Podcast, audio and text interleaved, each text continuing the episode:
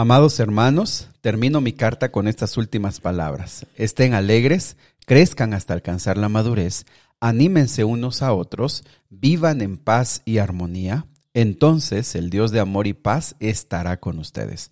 ¿Te gustaría saber cómo se despide Pablo de esta iglesia, la iglesia de Corinto? ¿Te gustaría saber cuál es el mensaje que deja y sobre todo cuál es el mensaje que nosotros podemos aprender? Bueno, quédate con nosotros, estudiemos juntos Segunda de Corintios capítulo número 13.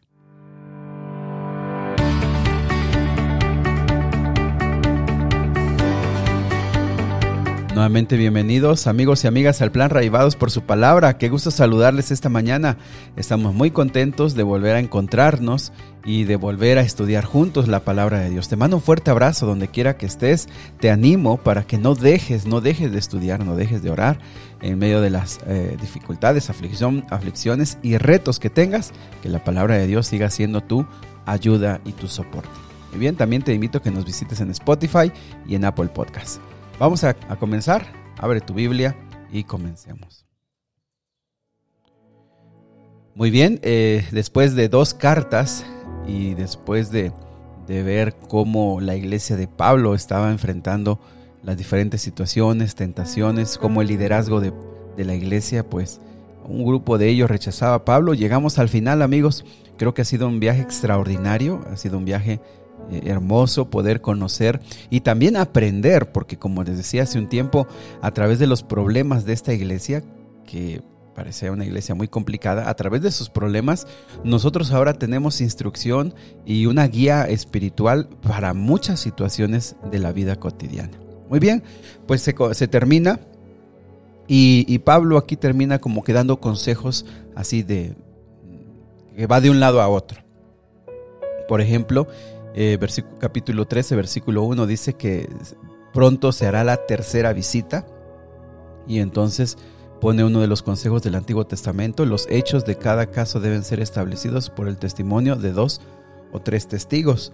Eh, básicamente, en otras palabras, es que en cada situación eh, alguna cosa se debe decidir, por lo menos con dos o tres testigos. Eso es una, también es un consejo para la iglesia en el Nuevo Testamento. Eh, también eh, se trata el asunto, versículo 2, eh, de cuando Él llegue, ¿qué va a suceder? Miren lo que dice el versículo 2. Ya puse sobre aviso a los que andan en pecado cuando estuve ahí durante mi segunda visita. Ahora les advierto de nuevo a ellos y a todos los demás, tal como lo hice antes, que la próxima vez no tendré compasión de ellos. Y pareciera como una amenaza, ¿no? Pareciera como una advertencia muy fuerte. Y sin embargo, como ya hemos visto, eh, eh, hemos hablado acerca del pecado, es completamente entendible la posición de Pablo y les dice, eh, ha habido un tiempo para que ustedes reconsideren su actitud, ha habido un tiempo para que reconsideren su conducta y ahora que voy por tercera vez, se espera que ustedes hayan cambiado y si no, pues se tomarán decisiones más drásticas.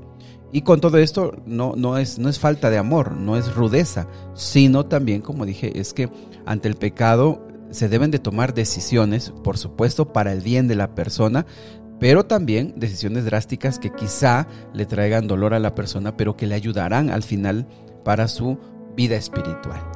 Muy bien, también me encantó el versículo número 5, dice, examínense para saber si su fe es genuina pruébense a sí mismos. ¿Y por qué me parece que es importante? Porque después de haber escuchado todos los consejos y todos los problemas que había allí, creo que al igual que hoy, en muchas ocasiones nosotros necesitamos considerar, reconsiderar nuestra fe. ¿Por qué?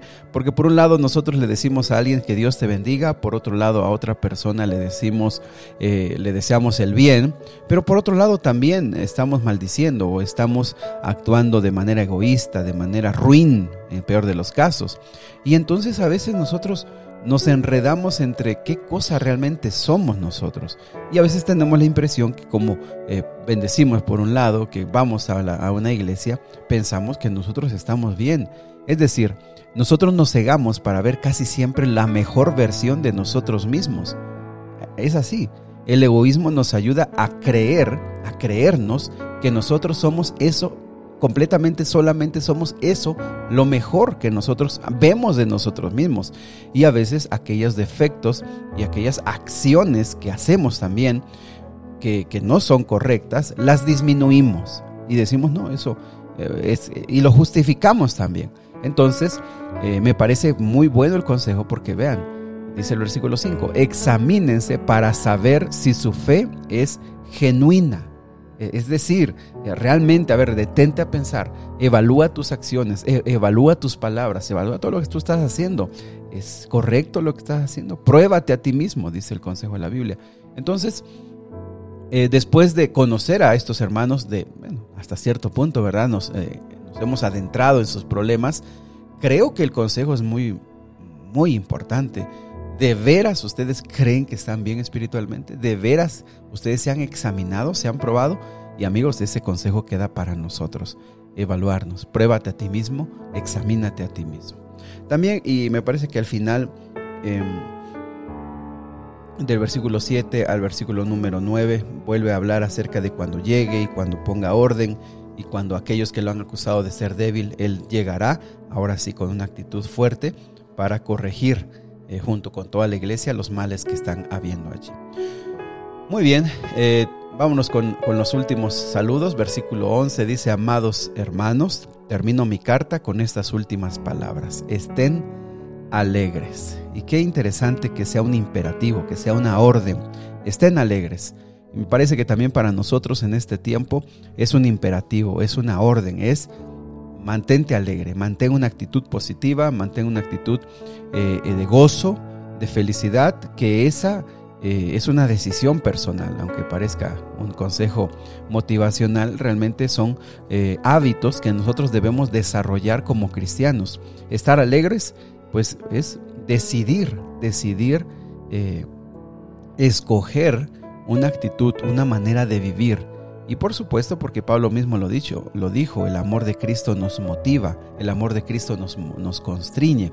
Y eso es nuestra razón de estar alegres. Porque ya hemos visto, acuérdense, Pablo ha, dicho, eh, hay males que no se van a ir.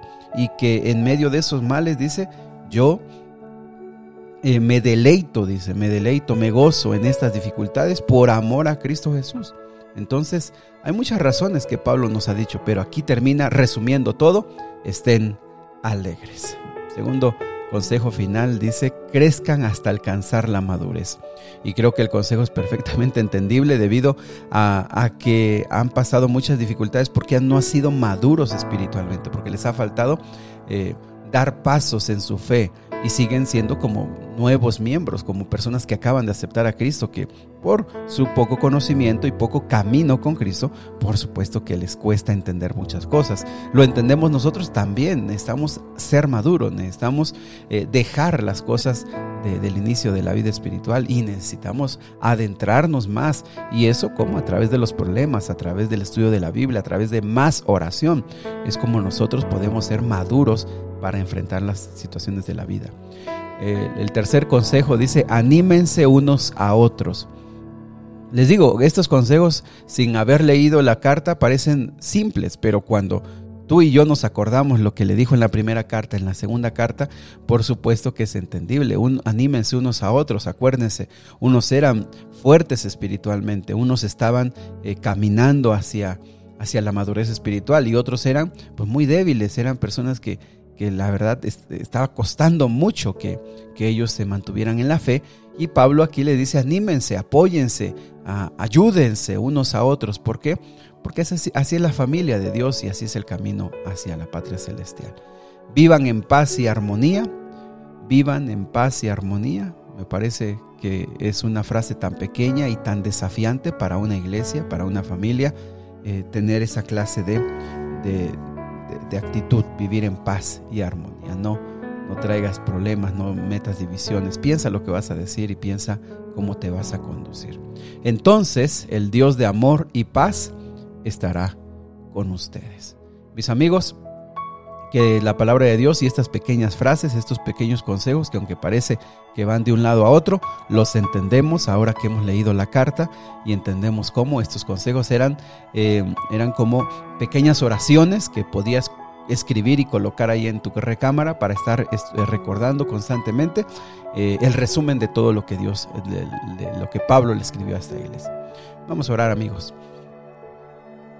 Amado Padre Celestial, te damos muchas gracias por tu palabra que nos da fortaleza, que nos da gozo y que nos da esperanza, Señor, al saber que la iglesia en Corinto era una iglesia complicada, era una iglesia llena de dificultades, pero tan parecida a nosotros, tan parecida en este tiempo, Señor, eh, cuando nosotros pasamos dos mil años después, pasamos los mismos problemas.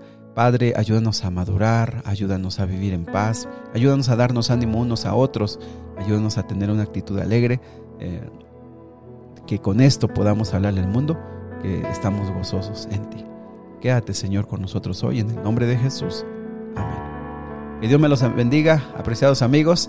Y bueno, ya viene otro libro, otra carta, otro, otro tema. Vamos a comenzar con Gálatas y les aseguro que eh, ese viaje por, ese, por, ese, por esa iglesia, por la carta a esta iglesia, será extraordinario. Que Dios me los bendiga. Ya casi faltan 100 días para terminar el estudio de la Biblia.